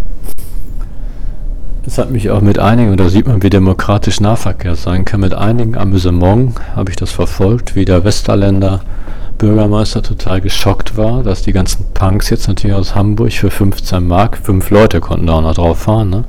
alle nach Westerland gekommen sind und äh, die Bahn gebeten hat, die Strecke von Nibel über den Hindenburgdamm nach Westerland von dieser Regelung auszunehmen, aber das haben die nicht gemacht. Ja, da eierten jede Menge Leute in so Fünfertrupps durch Deutschland und das hat sicher unglaublich viel Kommunikation, Freude und Vergnügen bereitet. Und die konnte man auch noch weitergeben, die Tickets, das ist unglaublich. Ne? Da konnte man für 15 Mark halt so ein Ticket kaufen und das konnte theoretisch von Samstag bis Sonntag von Leute zu Leute zirkulieren und da, das war irre. Ja, und da war in den Zügen natürlich Überfüllung angesagt, aber das war echt kommunikativ. Mir hat das einen ungeheuren Spaß gemacht. Ja, und dann hat die Bahn die Dinger natürlich immer mehr verteuert. Okay, inflationsbedingt, aber wenn man das, denke ich, weiß nicht, wie alt das schöne Wochenendticket ist, jetzt mal so 20 Jahre, dann hätte das jetzt 15 nach Inflation. Also müsste es jetzt so um die 10 Euro kosten, so, ne? Pi mal Daumen. Kostet es aber nicht, ne? 44 Euro kostet es, glaube ich. Ich hab's jetzt, ja, ich glaube, es kostet 44 Euro. Ähm, und da können noch, da können immer noch fünf Leute mitfahren. Okay, das haben sie nicht geändert. Aber es ist jetzt halt nur noch den Samstag gültig, nicht mehr den Sonntag. Und man muss seinen Namen draufschreiben. Da kontrolliert zwar so gut wie nie ein Schaffner den Personalausweis. Das wird, man kann es also theoretisch weitergeben. Aber wenn man es weitergibt, hat derjenige, der es halt hat, das Risiko, dass nach dem Personalausweis gefragt wird, dann ist er wegen Schwarzfahren dran. Darauf, dass man einen Namen draufschreibt, bestehen die Schaffner. Also da kann man nicht so versuchen, das irgendwie nicht zu tun. Man könnte, ja, wie gesagt, ähm, das Risiko ist da und das hat sich ja auch eine Menge Leute daran gehindert oder hindert eine Menge Leute dran die Dinger. Ja, und was auch sehr kommunikativ war an dem schönen Wochenendticket war, dass man halt unterwegs haben wir oft Leute angequatscht, ey, kannst du mich auf dein Ticket mitnehmen? Ne? Und dann hat man die halt mitgenommen. Und das war auch irgendwie ganz nett, ne? Da ist man auch ins Gespräch gekommen mit den Leuten. Das ist heute nicht mehr so, ne? Heute wird man nicht mehr oft angequatscht. Aber früher war das echt gang und gäbe. Ne? Am Bahnhof, ey, fährst du mit dem Wochenendticket? Ja, klar, kannst mich mitnehmen, kein Problem. Und dann war man halt eine Gruppe. Ne? Klar. Ja, das war also wirklich alles sehr interessant. Ja, und das ist eigentlich einer der Wesenszüge des Neoliberalismus, also dieser konservativen Strömung. Und die kommt nicht aus Amerika, das ist eine europäische Kreation. Also es wird immer gesagt, die Amis sind an allem schuld, ne? Das Verschwörungstheorie. Nee, nee, das ist eigentlich eine europäische Idee. Die Amis sind ja ein, die Amis sind, man sagt immer, die Amis sind keine Europäer, aber das ist auch Kokolores, ne? man versucht sich da so ein bisschen abzugrenzen. Aber die Amis sind natürlich sehr europäisch geprägt. Und wenn es die Amerikaner nicht gäbe, dann äh, hätten die Europäer, das ist jetzt so ein Wenn-Dann-Konstruktion, darf man in der Geschichte nicht machen, aber wenn es die Amerikaner nicht gäbe, dann hätten die Europäer exakt das gleiche entwickelt. Ne? Das ist, wenn es nicht sogar explizit europäisch ist, ist es zumindest eine Entwicklung, die aus dem europäischen Kultur heraus entstanden ist. Die größte Stärke des Europäer, was die Europäer, der größte, der größte Knaller, den die Europäer, glaube ich, meiner Meinung, subjektiven Meinung entwickelt haben, wie der Konstruktivist, ne, ich verkünde keine Wahrheit, ist der Individualismus. Das ist eine echt coole Idee. Aber es ist natürlich auch der größte. Ich gucke hier gerade aus Land, wunderschön. Ich stehe an so einem Fenster. Das ist ziemlich schmutzig. Die haben hier keine Zeit oder kein, die können die von außen nicht putzen. Die können die wahrscheinlich von außen gar nicht putzen, ne? Man stellt sich auch gar nicht vor, wie hoch so ein Schiff ist. Du, ich bin im neunten Stock, ne? Das ist ein Hochhaus.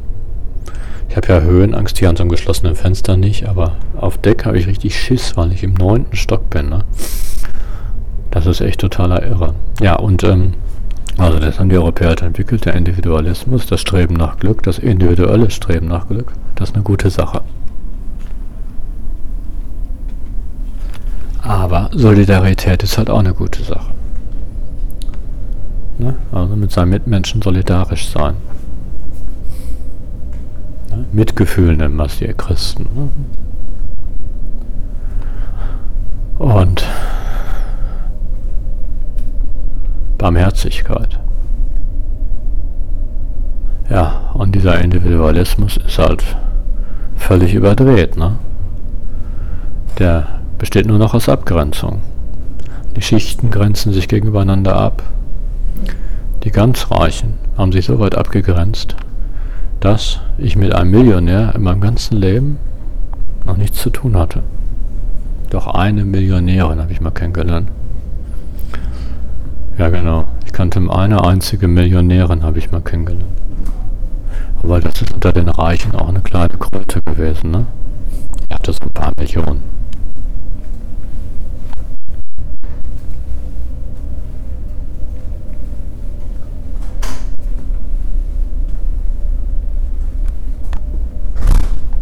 Ansonsten bekomme ich Millionäre nicht zu Gesicht. Schon gar nicht Multimillionäre, ne? Die Reichen und Mächtigen leben in einer anderen Welt. Die haben sich komplett abgekapselt.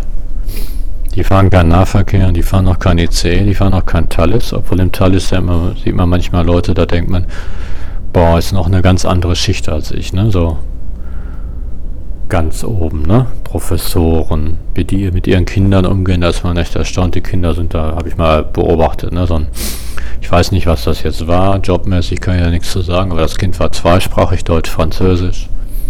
Die sind erste Klasse mit der gleichen, ich hatte zufällig ein erste Klasse Ticket ganz billig gekriegt, also ein Freiessen beim Teil, das ist ganz nobel, ne? Das Kind konnte, also der hat sich abwechselnd auf Deutsch, Französisch und Englisch mit dem Gör unterhalten, so ein fünfjähriges Gör, sechs Jahre vielleicht alt. Ja, der konnte Englisch, Französisch, Deutsch bereits fließend und hing da in der Lässigkeit mit in der ersten Klasse Abteil rum jetzt das Kind, also wenn das irgendwie ganz normal Wohnzimmer wäre, ne? Ja, okay, also das, da hat man mal Berührung zu, aber auch nur Berührung, ne? Und der wird dann auch in Düsseldorf, in Köln nicht in die U-Bahn stiefeln, sondern halt wahrscheinlich ein Taxi nehmen oder hat seinen, was weiß ich, Wagen da schon in der Tiefgarage geparkt. Ne? Der fährt halt nur mit dem Talis, weil Paris mit dem Auto ein bisschen schwierig ist wahrscheinlich. Und Fliegen sich nicht lohnt. Ja, wie gesagt, die haben sich komplett abgekapselt. Also Atomisierung kann man das nennen, ne? Die Leute sind atomisiert. Die Reichen sind ja auch nicht solidarisch miteinander. Also die sind natürlich solidarisch in dem Prinzip, dass sie natürlich ihre Klassenprivilegien erhalten wollen. Ne? Also die werden natürlich jeden Versuch, die Klassenprivilegien zu beenden, in einem Meer von Blut ertränken. Und da sie die Macht haben, werden sie das auch schaffen. Also werden, da haben wir keine Chance. Ne? Jetzt rede ich mal vom, vom Unterschichtswir. Ja, letztendlich bin ich aus deren Perspektive auch nur Kruppzeug. Aber wenn da irgendein Einzelner jetzt irgendwas hat, krank wird, Krebs kriegt, keine Ahnung, verarmt, da sind die nicht für eine Mark 50 solidarisch, ne? Das sind halt auch Wölfe. Also, und die Wölfe sind auch bissig, auch gegen ihre eigenen Klassengenossen, ne? Die stoßen die auch in den Dreck. Also so richtig muckelig gemütlich ist es da oben auch nicht aber halt komplett abgeschottet. Und das ist halt dieser Auswuchs des Individualismus, die Atomisierung. Solidarität funktioniert da besser in der sozusagen in der Unterschicht, Mittelschicht, ne? Die sind halt solidarischer, müssen sie halt sein, ne? Man muss ja irgendwie überleben. Und das kann man in Nahverkehrszügen ganz gut beobachten. Ja, okay, genug. Nicht genug des Gesellschaftlichen, aber jetzt höre ich erstmal auf, weil jetzt gibt's Frühstück. So, jetzt bin ich hier wieder in der Kabine, diesmal alleine. Meine Frau ist in die Sauna gegangen. Ja, die Sauna hier auf der auf dem Motorschiff Finn Clipper, auf dem ich mich gerade befinde, das übrigens in Spanien gebaut wurde, so wie ich das oben an der Plakette entnommen habe. Also die Sauna ist schon ganz okay, die ist hübsch warm, da kann man Aufgüsse machen.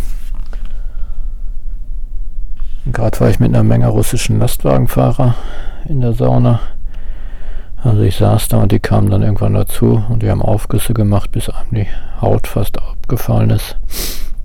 Ja, wie gesagt, der Wellnessbereich entspricht so einem mittelprächtigen Fitnessstudio. Insgesamt wird es langsam hier öde. Wir haben jetzt den ersten Tag auf See, morgen ist der zweite Tag auf See. Und das wird dann doch ein bisschen langweilig, denke ich mal. Vor allen Dingen, weil man hier von nur von Mahlzeit zu Mahlzeit stolpert. Also es gibt Frühstück, Mittagessen, dann gibt es Kaffee und Kuchen und dann gibt es Abendessen, ja. Mittagessen gab es eine Cola gratis. Und abends gibt es so komischen Sirup und Wasser. Kaltes Wasser gibt es immer umsonst. Mein Lieblingsgetränk, kaltes Wasser. Und ja, das Essen ist wirklich gut. Vor allen Dingen finnisch typisch natürlich immer Lachs dabei. Ne? Also Lachs ist immer dabei. Ja, okay. Ansonsten ist ein schönes Sonnendeck, da kann man sitzen. Es ist zwar ziemlich windig, aber wenn man sich da windgeschützt hinsetzt, ist es halt immer noch sehr warm. Und wir fahren jetzt schon den ganzen Tag über die Ostsee. Ne? Also rechts und links ist überhaupt kein Land mehr. Wir sind richtig auf dem Meer. Ich gucke hier gerade aus dem Fenster nach vorne raus. Was auffällt, ist, dass die Ostsee wahnsinnig befahren ist. Also auch Finnland scheint eine richtige Monsterfirma zu sein. Wir sind also gerade äh, heute Morgen waren drei Finnline-Schiffe hier auf der Route unterwegs, aber hier fahren jede Menge Schiffe rum, Frachtschiffe, unglaublich viel ja, viele nicht, aber doch ein paar Kreuzfahrtschiffe. Das ist auch in Lorette, also Kreuzfahrt ist echt die Seuche der Meere geworden, habe ich das Gefühl. Also auch in Lorette ist es so, wenn man da am Strand sitzt oder am Hotel. Wir haben im Lorette immer ein Hotel mit Blick aufs Meer. Klar, Barcelona ist ein beliebter Anlaufpunkt und da fahren halt Schiffe hin ohne Ende. Ne? Da fährt ein Kreuzfahrtschiff nach dem anderen her. Ja, und hier haben wir jetzt auch drei oder vier schon gesehen. Die machen so einmal um die Ostsee, ne? Das gibt's ja von allen möglichen Reisegesellschaften. Ja, ein paar alte Leute hier machen auch, also ältere Leute, nicht alte Leute, ältere Leute machen hier auch einmal um, benutzen dieses Schiff, auf dem wir jetzt sind, praktisch als Kreuz. Ja, kurze Unterbrechung war das. Ja, und ähm, wo war ich denn jetzt?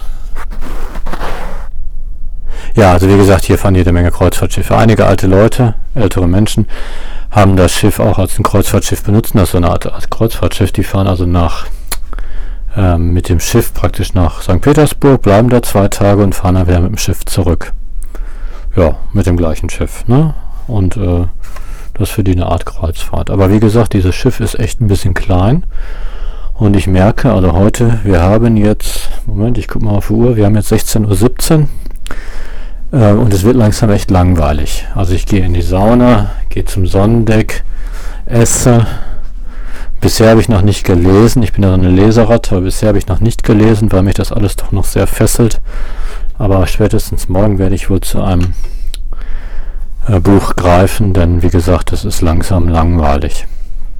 Ja, hier ist halt sonst nichts los. Ne? Der Aufenthaltsraum ist ganz nett. Auf dem Sonnendeck kann man sich halt sonnen und die Sauna ist auch gut für ein, zwei Gänge, das ist schon ganz okay. Das Einzige, was einen ein bisschen auf Trab hält, sind die Mahlzeiten. Ja, noch zum Nahverkehr, zur Bahn. Also die Deutsche Bahn wird ja immer viel geschasst, ne? Und äh, das ist ja auch ein Hammer,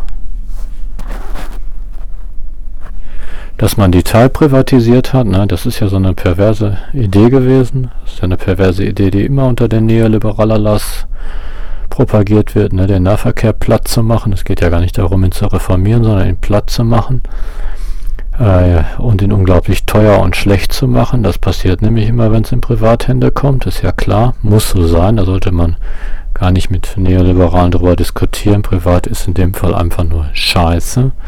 Immer schlechter. Ne? Eine private Bahn ist eine schlicht nicht existente Bahn oder eine völlig überteuerte Bahn mit maroden Sicherheitsbestimmungen. Ja, und ähm, In Deutschland ist es ja zumindest so, dass der Nahverkehr, also in Dortmund ist der Nahverkehr und in allen deutschen Städten, soweit ich weiß, natürlich fest in städtischer Hand und funktioniert ziemlich gut. Ne? Äh, funktionierender Nahverkehr ist halt in städtischer Hand, ne? sogar in den USA, da wo der Nahverkehr funktioniert, nehmen wir mal New York und seine U-Bahn fest in städtischer Hand, ne? privaten Nahverkehr gibt es einfach nicht. Und da wo es ihn gibt, in Brasilien zum Beispiel, da ist er restlos überteuert und schlecht. Ne? Also am besten, Sie hören solche Sachen natürlich in die Staatshand. Ähm, das gilt für Nahverkehr, Wasserversorgung, Elektrizitätsversorgung und natürlich auch die Gesundheitsfürsorge. Da brauchen wir gar nicht drüber zu diskutieren. Das zu privatisieren heißt es ja letztendlich abzuschaffen. Und ähm, ja, wie gesagt, der Nahverkehr in Deutschland funktioniert ganz gut und die Bahn, weiß ja jeder, funktioniert nicht mehr so gut. Ne? Nichtsdestotrotz kann man die Deutsche Bahn immer noch benutzen, ganz gut benutzen. Ich bin ein Vielbenutzer und sie ist natürlich deutlich besser als ihr Ruf. Das müssen wir hier nochmal besonders betonen. Ne? Also ich habe ja schon erzählt, dass dieser, was heißt Desaster? Das war ja kein echtes Desaster auf dem Weg nach Lübeck, sondern letztendlich waren wir pünktlich da, genauso wie es in dem DB-App, das übrigens extrem gut ist, auch ausgegeben wurde. Mit ein bisschen Glück zugegeben. Aber an dem Tag war halt auch Chaos. Und dieses Chaos ist halt natürlich dadurch ähm, verursacht, dass die Bahn natürlich die Infrastruktur teilweise echt verrotten lässt, ne? viel zu viele Leute entlassen hat. Ja, also die gute alte deutsche Bundesbahn, die es mal gab, die wünsche ich mir oft zurück, dieses behäbige, aber zuverlässige. Ähm, ja, das ist natürlich deutlich besser. Und schade, dass das überall abgeschafft wird. Ja, das dazu. Ja, und zu diesem Schiff noch. Also ich habe mich noch mit einem, äh, ich habe hier ein paar Leute halt kennengelernt und die haben noch verschiedene Sachen erzählt. Also mir ist halt aufgefallen, dass hier gar nicht so viele Passagiere mitfahren. Aber Transrussia zumindest scheint von Finnlines auch nicht so sehr. Also in erster Linie leben die halt von dem Frachtverkehr, denn die transportieren ja ganz viele Lastwagen und das Touristengeschäft ist halt nur nebenbei. Ne? Weil das sieht zwar alles aus, hier gibt es endlos lange Fluren mit Kabinen und die sind momentan absolut nicht ausgebucht. Aber das Schiff besteht ja nicht nur aus dem Teil, in dem ich hier rumlaufe und in dem ich, also das ist, kann man sich so vorstellen wie ein Hotel, das auf ein Frachtschiff gesetzt wurde. Ne? Das fährt halt mit als Hotel, muss aber nicht als muss aber nicht das ganze Schiff finanzieren. Ne? Das Schiff finanziert sich auch noch durch andere Sachen. Und ähm, außerdem haben die die Kabinen teilweise auch noch, weil hier wie gesagt auch viele Lastwagenfahrer mitfahren. Ne? Äh, wir haben hier eine relative Luxuskabine, Zweibettkabine, sehr gemütlich, relativ groß sogar. Noch ein Tacken kleiner als ein Ibis-Hotelzimmer, aber akzeptabel. Es gibt hier, habe ich so mal reingeguckt, auch noch vier Bettkabinen. Ne? Das hat dann schon so einen Schlafwagencharakter. Ne? Also sind doch vier Betten. Hier kann man übrigens, wenn man ein Kind hat, auch noch ein Bett äh, zum Doppelbett umwandeln, so von der Decke ziehen. Aber es gibt hier auch vier Bettkabinen ne? und ähm, die sind natürlich ein bisschen enger. Und dann gibt es, glaube ich, auch noch etwas luxuriöse Kabinen, als wir gebucht haben. Aber wir sind hier so gutes Mittelklasse-Niveau. Und das ist alles sehr gemütlich und toll. Ja. Und wie gesagt, wenn wir noch einen Tag länger, also morgen geht noch, aber wenn wir noch einen Tag länger auf See bleiben würden, dann würde es mir schon ein bisschen auf den Keks gehen. Weil das ist ein bisschen, als wenn man im Hotel eingesperrt wäre. Ne? Man hat zwar tolle Mehrblick in alle Richtungen, aber man kann hier halt nicht runter. Logo, ne? Und äh, deswegen wird das doch dann sehr schnell öde. Vor allen Dingen, weil ich das Schiff jetzt schon in den Bereichen, wo ich hier als Tourist rumlaufen kann, auch schon sehr gut kenne. Ne? Und vielleicht gibt es deswegen auch vier Mahlzeiten, damit man das nicht so richtig merkt. Ja, äh, Glotzen tue ich ja aus Prinzip nicht. Hier habe ich die Neugier mal die Glotze eingeschaltet. Das mache ich normalerweise nie. Und hier gibt es nur finnische Fernsehsender. Ja, das ist natürlich auch nicht so. Aber wie gesagt, ich gucke ja eh keinen Fernsehen, dann ist das auch nicht egal. Jo, okay, also finnisches Schiff. Und die Deutsche Bahn. Ja, ich glaube, ich bin im Prinzip schon durch äh, mit allem. Zu dem Schiff wird mir morgen auch nicht mehr viel einfallen, deswegen erkläre ich die Folge 18 von noch einem weiteren Wissenschaftstechnik, Literatur und Gesellschaft, von noch einem weiteren skeptischen Wissenschaftsliteratur und Gesellschaftspodcast für beendet. Wenn euch das gefallen hat oder auch nicht gefallen hat, wenn ihr vielleicht auch mal mit der Finnlines nach St. Petersburg gefahren seid und da irgendwas Tolles erlebt habt, was ihr mir mitteilen wollt, dann schreibt mir eine E-Mail an eilig-podcast.yahoo.de eilig-podcast.yahoo.de Ja, und dann können wir entweder darüber klönen, per Skype, Linphone oder per Festnetz oder halt, äh, ich lese die mal in einem Zwischenpodcast vor. Ja, okay. Ähm, okay. Also wie gesagt, schreibt mir unter eilig-podcast.yahoo.de und bis zum nächsten Podcast alles Gute und Tschüssikowski.